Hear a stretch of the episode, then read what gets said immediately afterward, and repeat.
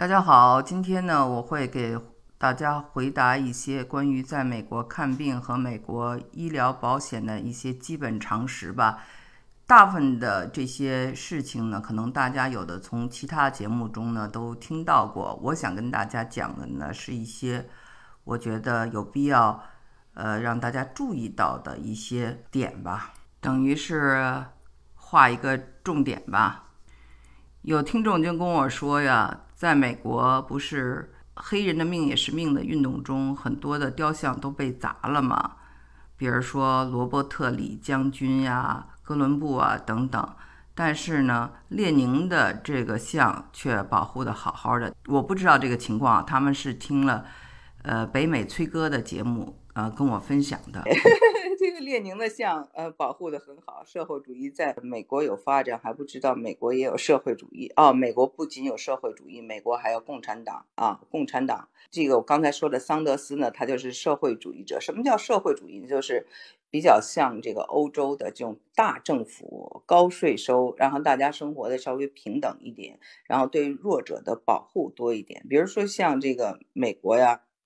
看病，有人就问我啊，其其中有一个问题就是问，跟中国的看病啊，给带小孩看病啊，是不是一样的？我先说，就是中国呢，我知道啊，就是我周围有几个朋友也是，他们都有小孩，就是小孩一头疼脑热就要带孩子去医院。呃，前不久有位朋友就是都在这个时候，就是也是孩子发烧就要带孩子去医院。但是去医院呢，你知道那个时候都是要测试这个有没有这个新冠肺炎呢，孩子也遭罪啊。在美国呢，他就不是什么事儿都去医院，为什么呢？一个呢是他要有一定的这个常识，第二个呢是美国呢医疗啊，因为它不是社会主义，所以是很贵的。的保险也是很贵的，所以去看病是要花钱的。当然，你交了保险费，那你就交光交你的挂号费啊，或一定的费用。但因为这看病造成的这种啊，经常会收到账单，很多人就不爱看病。美国呢，在医疗方面呢，有很大的利益，所以这个利益驱动，政府呢就一直没有给老百姓全民保险。全民医保其实在很多国家都有。有些人呢就说全民医保不好，是社会主义做法，要走商业保险等等。那其实呢，根据其他国家，你从一个世界的角度来看，老百姓看病这是一个难事儿，就像教育是个难事儿。那么孩子们可以上学，对吧？那么老百姓看病，这些其实。都是再重要不过的事情了，却要弄一个门槛儿。其实商业保险呢，就是有很大的问题。为什么呢？一，商业保险的费用贵；第二呢，商业保险呢，你比如说有时候支付要有的，我知道我周围朋友买哈，他们商业保险的话，你的头一万块钱都要自己掏腰包。当然，他买的是那种比较便宜的保险。但是你要想买贵的保险，你也要花一万多美金，所以呢，这也不是一般的老百姓，很多的老百姓不愿意花这么多钱，就采取不买保险。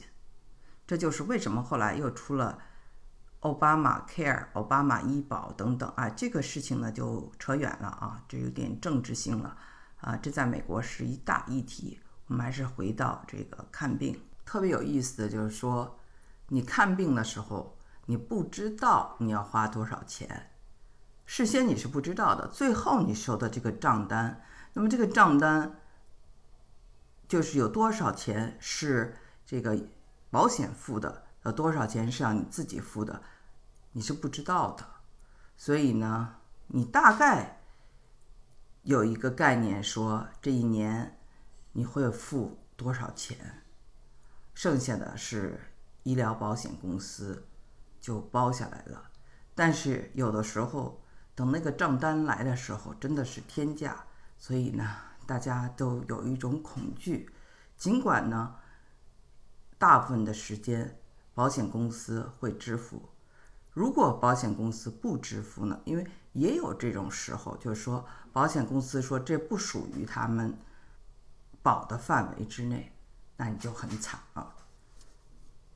所以呢，美国的医疗保险呢是有一定的弊病的。那么它这么多年需要改革，但是为什么改革不了的一个很大原因，是因为有很大的利益集团。你想想，在美国当一个医生那么难，哦，要念那么多的书，然后还要住院啊，这个实习好几年，所以呢，医生的这个费用和他们的工资都是非常高的。那么，医药公司他们呢也花了很多的钱做一些 RND，RND 就是研究开发。那么他们在研究投入方面很大，所以呢他们要赚很多钱。这个呢就是啊一个利益的问题了。还有一个原因呢，就是它有这种 nurse line，就是你可以打电话。你比如说你有了保险，你可以打电话，你说啊，我的小孩现在有这个这个这个症状，然后他会在电话里告诉你啊，这个应该怎么处理。所以呢，就是有时候呢，呃，就省去了你很多的麻烦。还有呢，就是说你可以到这个店里面啊去问 pharmacist。这 pharmacist 药剂师呢，一个非常热门的一个专业啊。这个药剂师呢，他有一定的常识，他会告诉你，比如说孩子拉稀、孩子发烧，他会告诉你相应的这种药。这种药呢，一般都是非常安全的。所以呢，呃，这个小孩子的药啊，不仅是安全的，而且还有各种色彩，还有各种味道。所以呢，一看就在那一块都是给小孩子的。小孩子生病。去医院马上就去看病的这种呢是比较少的，呃，发烧呢，他们也认为就是说，就是喝点水就可以了，因为主要是靠你的身体机能来跟这个病毒啊做斗争，所以他这个理念也不一样。因为我们要知道，这个西药啊，其实它的副作用它肯定是有的，所以呢，这个在一定的情况下呢，一定是非常需要去治病了。才去看医生。刚才呢说了发烧，我想再说一下感冒。感冒呢，美国呢一般通常呢都认为是一种病毒感染，所以呢我们知道在中国，大家感冒有时候就扛过去了，有时候就吃点感冒药。那在美国呢，大家都希望打这个疫苗，什么就是就是这个感冒的、流感的疫苗。这样的话呢。每半年接种一次，这样呢，就是说身体的就有一定的抗体。他们呢都非常的鼓励接种疫苗，但是疫苗也有个问题呢，就是有的人呢会有不良的反应。像我呢，因为身体不是很高大啊，他们的疫苗的剂量可能打的比较大，对我的神经就造成过伤害啊，所以呢，这个后来就不能打疫苗了。那么疫苗呢？它呢，有的人是过敏性的体质，是不适合打的。但是呢，美国的这个文化里，就是呃，对疫苗就是非常的强调。那这里面有没有这个利益的问题，我就不知道，因为我不是学医的。但是从我自己的角度来讲，打疫苗对我是有副作用的。啊，我是讲的这个流感疫苗，没有指其他的疫苗。门诊住院分开的吧？对，门诊住院是分开的。门诊呢，它不是医院了，它就是一个个的诊所。当然也有可以去到医院去看的，比如说一些专科。但是基本上呢，它都是这种，呃，你去附近的诊所啊，各式各种啊，医生开的自己的诊所去看。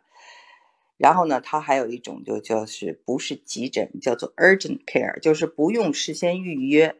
不用事事先预约，你就坐那儿排队的啊，去排队等，大概有时候要等个半个小时、一个小时都有可能啊。有的时候就是你预约了也还要等，嗯，所以呢，就是呃，不同的这个保险、不同的医生，可能是非常不一样的这个效果。在美国，那个看牙啊，看牙是一个很麻烦的事情。